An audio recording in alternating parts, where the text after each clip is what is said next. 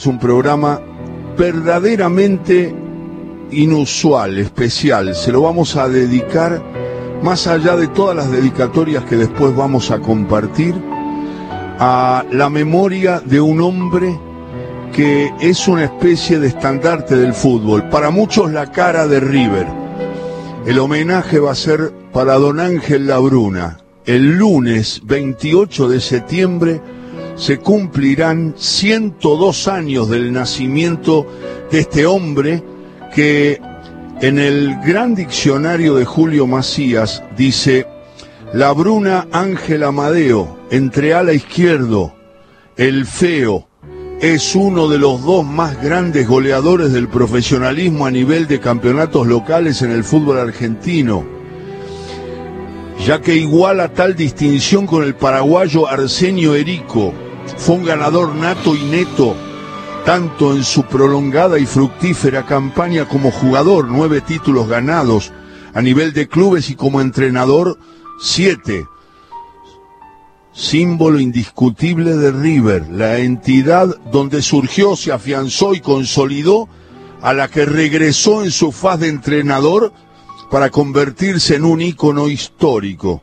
Tenía muy buenas condiciones técnicas, pero fundamentalmente y a pesar de no ser un nítido atacante de área, sobresalió por su facilidad para convertir goles, lo que convirtió se convirtió en su especialidad. Lo convocaron a la selección con 40 años en 1958. Fue campeón como entrenador con Rosario Central, con Defensores de Belgrano. Dirigió a Platense, el histórico equipo de Miranda, Mullone, Bula, Subiati y Medina. Dirigió en Argentinos Juniors, dirigió en Chacarita, dirigió en Talleres de Córdoba y cuando volvió a River en el 75 dijo, vuelvo para ser campeón. Vamos a evocar hoy a Ángel Amadeo Labruna. Y el primero que tengo que saludar por este sonido que ustedes reciben de Radio Nacional es a Raúl Hurtazún, un técnico operador, un amigo, un maestro, que hace que las transmisiones de fútbol de Radio Nacional, o sea, relatores Pasión Nacional tengan, voy a estar el miércoles con Víctor Hugo para vivir ese partido de River y Santos. El martes van a estar Javier Vicente y Daniel Casioli haciendo un partido de boca también muy importante para terminar de definir la clasificación del equipo de Russo. Y obviamente que vamos a estar con, con, con mucha gente muy querida por ejemplo, Godoy y, Fabri, que van a estar con el partido de Racing. El fútbol vive ya en Radio Nacional. Y Raúl Hurtazún me hizo una especie de estudio aquí. Y lo hizo con su talento. Por eso quería decirles a todos que vamos a escuchar a Rodolfo Braselli, gran escritor mendocino, hablando de lo que para él significó, significa y significará Ángel Amadeo Labruna. Labruna, lo digo en el cuento, es un caso de jugador de lugar equivocado, lo mismo que Riquelme. Para mí, Riquelme, maravilloso jugador, es el jugador clavado para lo que llamaríamos el paladar de River. Y la Bruna tenía el carácter así eh, guerrero y provocador propio de, Boca, eso de, de apretarse con el pulgar y el índice la nariz eh, a la hinchada de Boca, es un, un, acto más bien boquense. Palabra de Braceli, hablando de la Bruna. Estamos caminando los primeros pasos de este sábado de septiembre, evocando los 102 años del nacimiento de Ángel Labruna estandarte del fútbol. Y la Bruna. Por ejemplo, para Néstor Subiat, que hace rato vive en Francia, que es un caballerazo, que es un maestro, que fue un gran jugador, un cabeceador muy bueno y además brilló en, en Platense, en ese equipo que mencionábamos.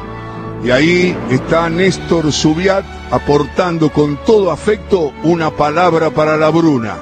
Ese equipo que formó Don Ángel eh, La Bruna, sinceramente, eh, nos encontramos prácticamente 5, 6 o 7 jugadores nuevos un, miércoles que hacía 3, 4 días que habíamos eh, llegado de, cada equipo. Un partido amistoso contra Tranca, le hicimos 5 goles y jugamos como el toque, como si hubiéramos jugado siempre juntos. Ya ahí uno se sintió como jugador que hubo este equipo, este equipo, qué lindo jugar en este equipo. Y, y, don Ángel, un fenómeno para nosotros más que él jugaba en mi puesto, me indicaba todas esas cosas, ¿sí? Eh, los entrenamientos, todo, muy, muy bien, muy bien. Aparte, eh, eh, sabía motivar al jugador. Yo, ya, yo voy a eso enseguida que yo, vos, Alejandro, Apo me pregunta siempre, ¿sí? ¿qué les decía antes, antes de salir a besos siempre, antes de salir o de ir al túnel? Yo me acuerdo de Manuela Plaza y Kramer o de las otras canchas, no importa, y nos decía estas palabras, como de costumbre, hagan un gol más que ellos. Eso a nosotros nos inflaba, nos mirábamos, nos inflábamos y entrábamos a la cancha y nos comíamos a nuestro adversario. Pero sinceramente, eh, ese fútbol que él lo creó, que él lo formó por ese, ese, equipo nos dio mucha satisfacción y como vos decís, sinceramente, no pudo concretarse en ese partido eh, en la cancha de estudiantes donde yo, porque eh, me pierdo el cuarto gol yo, hay una pared con Carlitos Bula, Poletti me sale, había llovido en la cancha de Boca esa noche, se la toco por el costado, la pelota va a entrar, va a entrar, y Carlos Pachamé, que, yo creo que ese día jugó de lateral central o lateral izquierdo, viene no sé, del, del mundo, como no quiero decir la palabra, y se estrella contra el palo con la cabeza y saca la pelota. Y de ahí viene el gol, el 3 a 2 de, de Y otra cosa que les cuento ya, así ya eh, hago la total sobre Don Ángel, eh, a quien admiré, eh, siempre lo admiré. Él en el partido, nosotros claro, siempre de 3 a 1 mirábamos a ver que, que vamos más poco más para y él nos decía, sigan, sigan, siga. Qué linda evocación de Néstor Subiat hablando de la Bruna, que nació en la capital federal un 28 de septiembre de 1918. El lunes se cumplen 102 años. Murió el 19 de septiembre del 83. No era tan grande. Estábamos hablando de un hombre que estaba en los 60, 60 y pico, y, aparecen las voces evocándolo en el comienzo de todo con afecto. Hasta las 5 de la tarde, después viene la clave con Fena de la Mayora, pero ahí está Pasarela contando su relación con la Bruna. Como fue al principio, se peleaban mucho la Bruna y Pasarela pero después, después se arregló todo. Habla Daniel Pasarela de Ángel Labruna. Entonces, este, usted dice, sería un tres espectacular, me dice. Y yo le decía, no, pero yo jugué seis, y yo me encapriché ahí, y toda esa historia. Un día me dijo, bueno, me llamó antes de un partido. Yo jugaba siempre en la tercera, le digo, yo quiero jugar en la tercera, si estoy preparado para cuando usted me dé la oportunidad. Y me hacía jugar en tercera. Y yo jugaba en tercera, hacía un gol, dos goles, todos los domingos, ya un gol o dos. Y la gente me, iba a ver jugar la tercera. Y cuando el equipo después de dos pases, lo puteaban el viejo y le tiraban, me acuerdo, le tiraban una botella en la cancha de, de acá de River. Sí. Eh, ese día con, con, San Martín de Tucumán, que después ahí me puso. Con los tucumanos ahí te puso, sí. Claro, íbamos perdiendo una cero, ganamos 2 a 1 y, y me llama un sábado, pero antes a ese partido, me llama un sábado y me dice, venga, dice, usted se va a concentrar y mañana no va a jugar en tercera, me dijo. ¿Tú quieres jugar en la primera? No, no va a jugar ni en la tercera ni en la primera. le digo, pero ¿cómo le digo no voy a jugar en la tercera? No, dice, porque usted juega en la tercera y a mí me putean después. Entonces no va a jugar ni en la tercera ni en la primera. No quiere jugar de tres, va a estar sentado al lado mío ahí. Va a jugar en la quinta de su abuela, me dijo. Qué bárbaro, digo yo, bueno, bueno. Y, sí, está bien, le dije, bueno, no importa, le digo, está bien. Y me sentaba en el banco y me tenía ahí. Hasta que después un día me puso ese partido con San Martín de Tucumán. Y después vos fijate una cosa, que no era rencoroso el viejo, porque al año, a, los dos años, dos años y medio, que yo no sé cuánto, me hizo capitán del equipo y hablábamos sobre esa sobre esa situación con él, no era rencoroso Ángel. Claro. Este, cualquier otro entrenador por ahí no te daba el brazo a torcer, más, más con él que estaba en ganador y, y bueno, y, qué sé yo. Y después tuvimos una relación bárbara. Y después con Omar, que ahora también lo veo, Omar siempre, que hablo con él, este. Y ahí estaba la voz de Pasarela evocando a la Bruna en el comienzo del programa. Una vez se enojó la Bruna, dirigía a River, lo entrevista Saúl Pomarás y la gente de River había silbado a los jugadores de River. No sé qué habían empatado, habían jugado mal y la Bruna estaba, hablaba de sus enemigos, decía, ¿cómo? Los propios de River insultan a los jugadores de mi equipo, de mi club.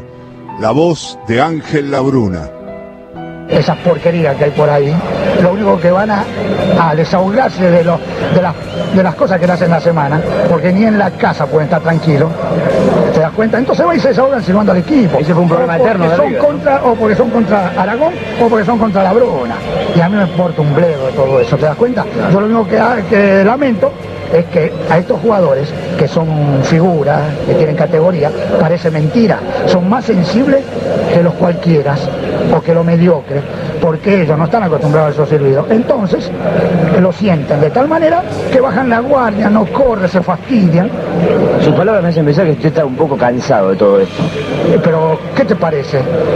Después, en estos últimos años, cuando River estuvo 18 años y gana campeonato, ¿tú sabes lo que pienso? ¿Para qué viene? Así hubiera tenido 24 años de 18 y 6, hubiera sido 24 años y gana campeonato. ¿No piensa que usted... gane 6 campeonatos y la gente está fastidiando. ¿No piensa que usted está arriesgando mucho para ganar solamente la Copa? Ahora la gente le pide campeonatos o nada. Yo desde que vine arriesgué, yo vine aquí para ser campeón, campeón o campeón en el 75. Y, y arriesgué y bueno, y la logré. Y ahora que están haciendo tanta pantomima y gritando en contra de la institución, lo mismo sin charle, porque ojo, ¿eh? yo no hablo de lo de afuera, a mí lo de afuera me importa un bledo también, yo no le doy bolita porque son enemigos. Yo los tengo lejos como son, este contrario, son enemigos míos. Y del plantel y de River, de la bandera en una parada. Pero que los hinchas mismos de River sean enemigos, no. Entonces ya te pudre. Y la Bruna hablando y el programa andando, evocando a 102 años del nacimiento de un futbolista que atravesó todos los tiempos. Una carta que le escribió un maestro de los medios de comunicación, Héctor Larrea, admiraba a la Bruna, fanático de River. Héctor, por favor, quiero escuchar esa historia de la carta que le escribió a la Bruna. Le escribí una carta a la Bruna pidiéndole una foto y me la mandaron, que aún la conservo. Esto fue en el año 47, eran cartas escritas a mano, señor Labruna, yo me acuerdo el concepto, yo, yo sigo toda su carrera como si para él fuera extraordinario, sería una de las tantas cartas que recibía Labruna y, y Moreno, y Simes, Suede y todos los tipos de capos de aquella época. Yo le decía, y era cierto, que para, para mi vida sería muy importante tener una foto de él. Y me mandó una foto de él, una foto blanco y negro, pero muy linda foto, se ve que saca de un estudio. Creo que era reflejos el estudio. Y la tengo, la conservo. Recibir esa foto, yo decía me contestará, no me contestará. Recibir esa foto fue de una alegría extraordinaria. Qué grande la rea y la vuelta a la bruna, porque don Ángel el fútbol va cambiando, ¿no? Ahí estamos acostumbrados a ver figuras, en cierto modo, de una calidad extraordinaria. Esas figuras fueron pasando y la gente no se conformaba, siempre pensando este, en fulano, sultano, mengano, en fin. Eh, y todo eso costó. Ahora se ha ido, debido a esa falta de, de figura, digamos, se ha ido buscando las tácticas forma de juego que más convenía, a los equipos. Y yo creo de que en este momento la gente ya se va acostumbrando, ya lo ve. Además, el fútbol ha entrado por esa variante. Se están formalizando en su, en su patrón juego, en sus tácticas, que al final pueden, se ven los resultados. Ángel Amadeo Labruna. ¿Y para usted qué es River Labruna? Pienso en lo que es la institución, lo que es la camiseta de River cuando triunfa o cuando pierde, ¿no es cierto? Pero todo, todo lo demás ya estoy bien tranquilo y, y medito nada más. Yo cuando pierde River estoy muy triste. La voz de Ángel Labruna, el homenaje de todo con afecto por Radio Nacional. Candombe para Labruna. La letra la escribió Félix Daniel Frascara. Lo encontraron en un gráfico, un lindo libro, Manual del hincha de Bernabé Cicuta y Rolo Euskadi. Candombe para Labruna dice, Candombe para la bruna, orgullo del millonario, la bruna baila el candombe delante del adversario. Con las alas escondidas entre el fémur y el menisco, la bruna es ángel que vuela, con el pecho semi hundido, tomando por el atajo que lleva al gol prometido. La bruna pasa y espera. La bruna recibe y pica, corre, se aleja, se va. La tierra le queda chica, la bruna se va a la luna. La luna cuna la bruna con piques y sobrepiques, el cántico de la luna se hace coro en la tribuna, y son miles de voces que claman por la gloria de la bruna en la luna y la tribuna. Candombe, candombe para la bruna.